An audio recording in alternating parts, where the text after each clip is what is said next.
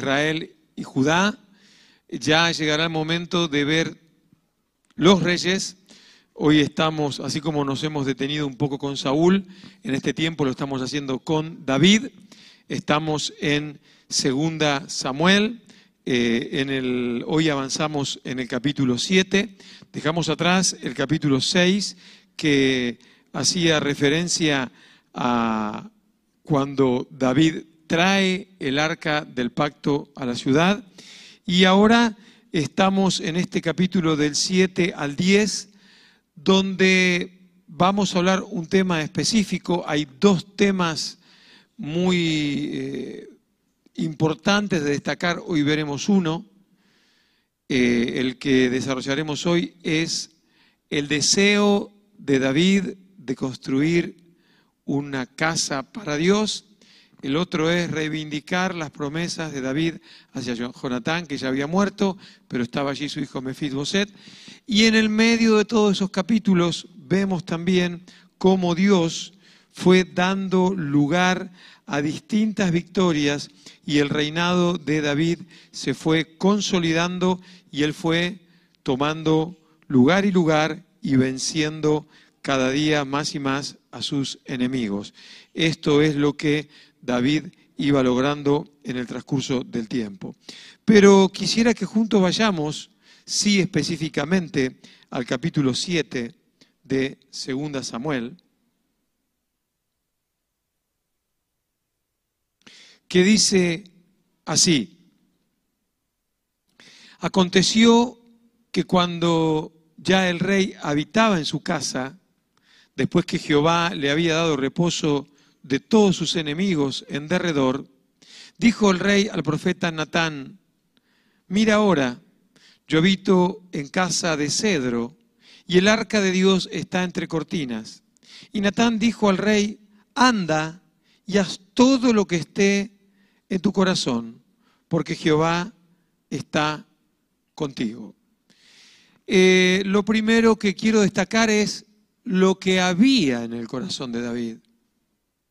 Esto es lo que vamos a encontrar en una persona que está como persona dedicada a Dios. Él era el rey, vivía en el palacio, vivía de lujo y podemos decir que un día se asomó por la ventana y vio una tienda y dijo, ¡jo! ¡Qué morro que tengo! ¿No? Yo vivo aquí entre tanto lujo y el arca del pacto, el lugar donde mora la presencia de Dios. A ver, la presencia de Dios estaba ahí adentro, pero no, podemos encerrar toda la presencia de Dios ahí adentro. Pero él le daba cosa que estaba en una tienda de campaña. Y ahí vemos lo que había en su corazón. Y, y tenemos ahí al profeta Natán que tuvo que eh, encontrarse en peores con David, ¿no? En otras situaciones que ya veremos. Pero fíjense que Natán también conocía el corazón de David, ¿no? Y dijo, mira, si tú quieres hacer algo, seguro que es bueno. Hazlo. ¿Sí? Hazlo porque Jehová está contigo. Y me hizo acordar tanto, ¿sabes a quién? A un hombre llamado Santiago, que es pastor en una iglesia en Reus. Y seguramente que también te va a hacer acordar a alguien que tú conoces muy bien y lo ves cada vez que te reflejas en un espejo. ¿Cuántas buenas intenciones tenemos? Y son buenas, de verdad. ¿Sí?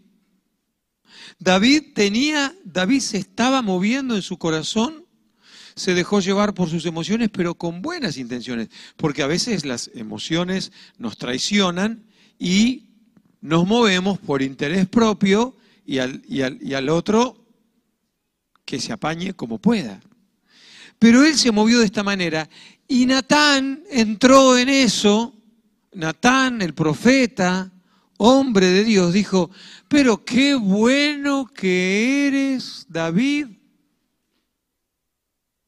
Dice, eh, anda y haz todo lo que está en tu corazón, porque Jehová está contigo. No lo dudes. A ver, ¿Natán estaba diciendo algo correcto o no? Sí. Hombre, todos los enemigos habían caído rendidos ante él. ¿Por qué? Porque Dios estaba con él. Digamos que todo lo que hacía David, todo lo que hacía David, hasta aquí, era todo bien, todo salía bien. Pero cuidado, no tengamos ni la prisa de David, ni demos por sentadas las cosas como Natán. Hermanos, nuestra función es siempre consultar a Dios. Parece que todo nos lleva a hablar de las decisiones, pero eso fue del domingo. Pero siempre es darle lugar a Dios. Natán se fue a casa contento, ¿sí? Cenó, se fue a dormir y dijo, qué rey que tengo, qué bueno que es mi rey. Yo que soy el profeta no me entero, pero él que es mi rey, él va a velar por ese Dios a quien yo sirvo. ¡Qué bueno! Versículo 4. Aconteció aquella noche que se ve que lo que había, comido algo picante, algo fuerte, Natán, no podía dormir, no sé. Una broma, ¿eh? Que vino palabra de Jehová Natán diciendo, ve y di a mi siervo David, así ha dicho Jehová, ¿tú me has de edificar casa en que yo more?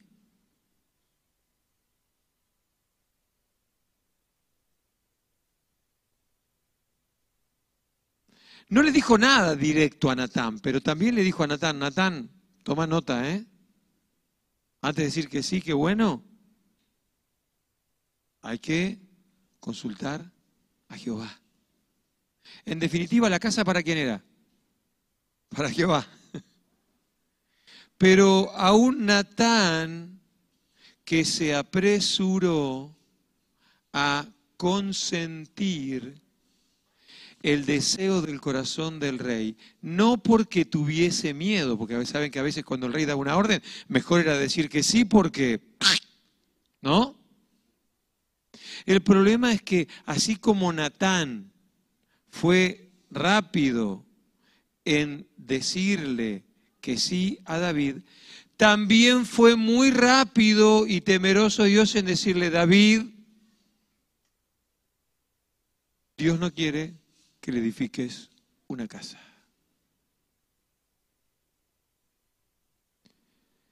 Dios el primer argumento, luego en Crónica 22 lo, también tenemos una ampliación de los motivos por qué Dios le dice a David que no le edifique una casa.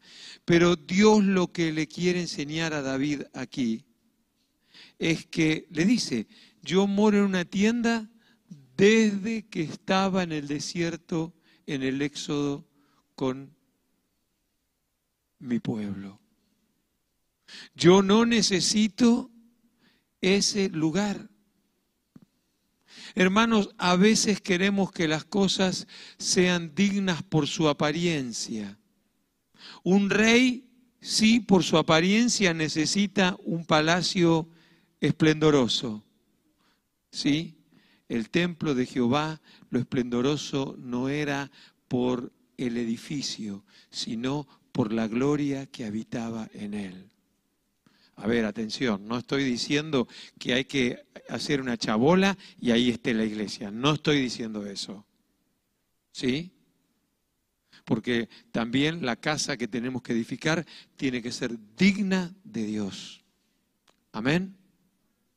Yo sé que hablando de Reus estamos viviendo un momento muy particular con la gestión que tenemos que hacer del uso de este, de este local, por eso eh, somos muy medidos en las cosas que hacemos, pero a veces yo digo, jolines, la casa de Dios nunca puede ser peor que mi casa. ¿Se entiende? Nunca.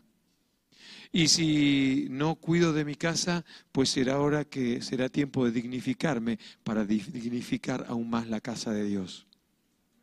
¿Se entiende? Sí, sí, no levanta la mano y lo trato de explicar de otra manera. ¿Se entiende lo que quiero decir? Hermanos, no seamos austeros en el momento de cuidar la casa de Dios. Amén. Pero bueno, Dios le dice a él que no te equivoques. Yo no necesito que tú te ocupes de mí, porque dice Dios, yo me voy a ocupar de ti. Y yo voy a hacer de ti una familia. Yo te daré una descendencia. Tu hijo, tu hijo va a edificar una casa para mí, dice Dios. ¿Por qué tu hijo? Porque tú has derramado mucha sangre, eso lo tenemos en Crónica 22, creo que es 22.7, si mal no recuerdo. Eh, eh, tú has derramado mucha sangre y yo voy a hacerlo en un tiempo donde haya paz ya Dios le estaba diciendo que el que le iba a suceder en la corona iba a ser un hijo suyo y iba a ser un hijo que more en tiempo de paz.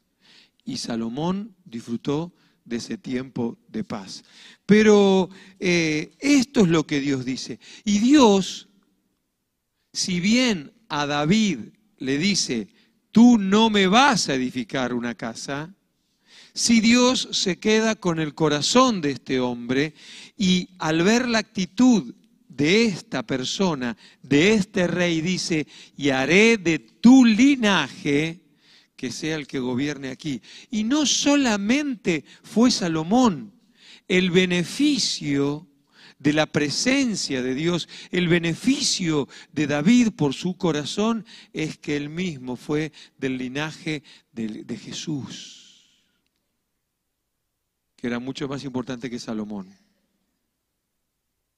¿Se dan cuenta? Entonces, fíjense que, que Dios es, si bien le dice, tú no lo vas a hacer, sí está agradecido por la, por la, la actitud de David. Y por eso dice que no, que David tenía un corazón conforme al corazón de Jehová.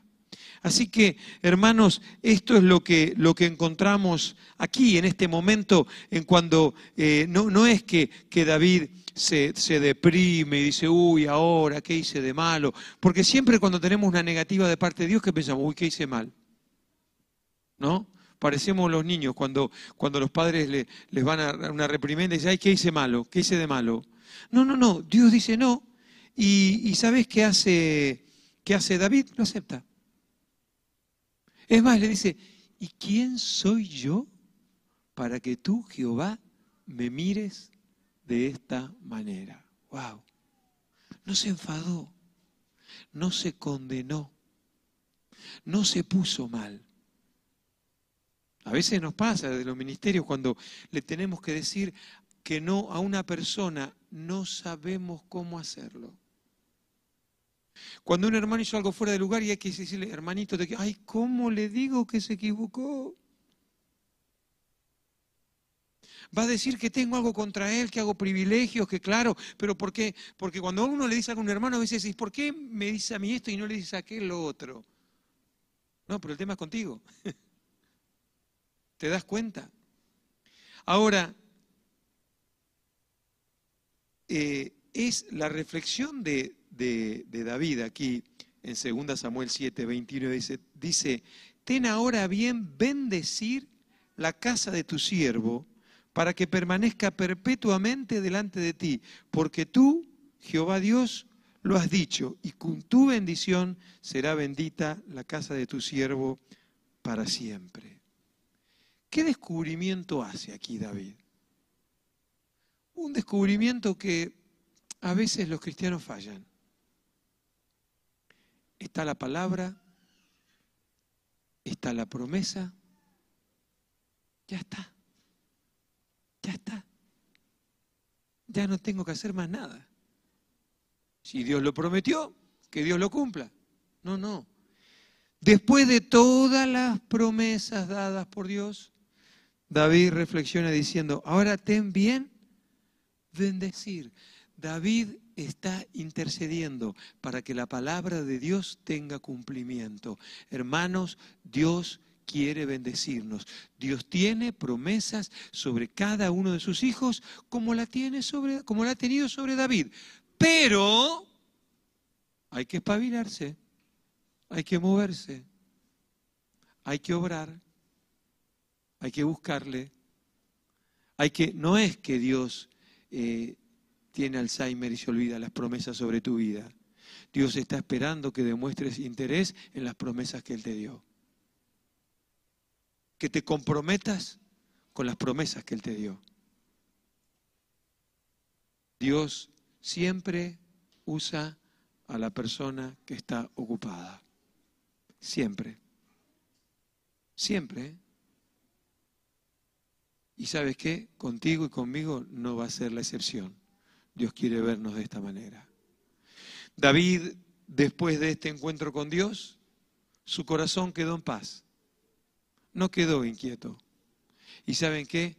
Vemos en los siguientes capítulos cómo ante distintos enemigos y de distintas maneras vio el obrar y el operar de Dios para que de esa manera las promesas se cumpliesen. Y él fue preparando el tiempo para que cuando llegue el reinado de su Hijo, la tierra esté en paz. ¿Y cómo estaba en paz la tierra? Porque el enemigo estaba sometido bajo los pies del hombre de Dios. ¿Quieres vivir en paz? Deja que el enemigo esté bajo tus pies y no gobernando vuestra cabeza. ¿Te das cuenta? ¿Tú quieres vivir un tiempo de paz? Gobierna tu vida y mantén al enemigo bajo los estrados de tus pies. Amén. Pues entonces vamos a vivirlo. Vamos a orar. Te damos gracias, Señor, por este tiempo. Te damos gracias por las oraciones que hemos podido hacer en esta tarde, por las clases, por el estudio. Señor, lo encomendamos en tus manos y que cada cosa que tratamos aquí en esta media hora que pasa tan rápido, tan deprisa. Señor, de fruto en abundancia y en bendición para cada uno de tus hijos. Te lo ruego en el nombre de Cristo Jesús. Amén y amén. Nada más, hermanos, que el Señor les bendiga. Amén. Bien.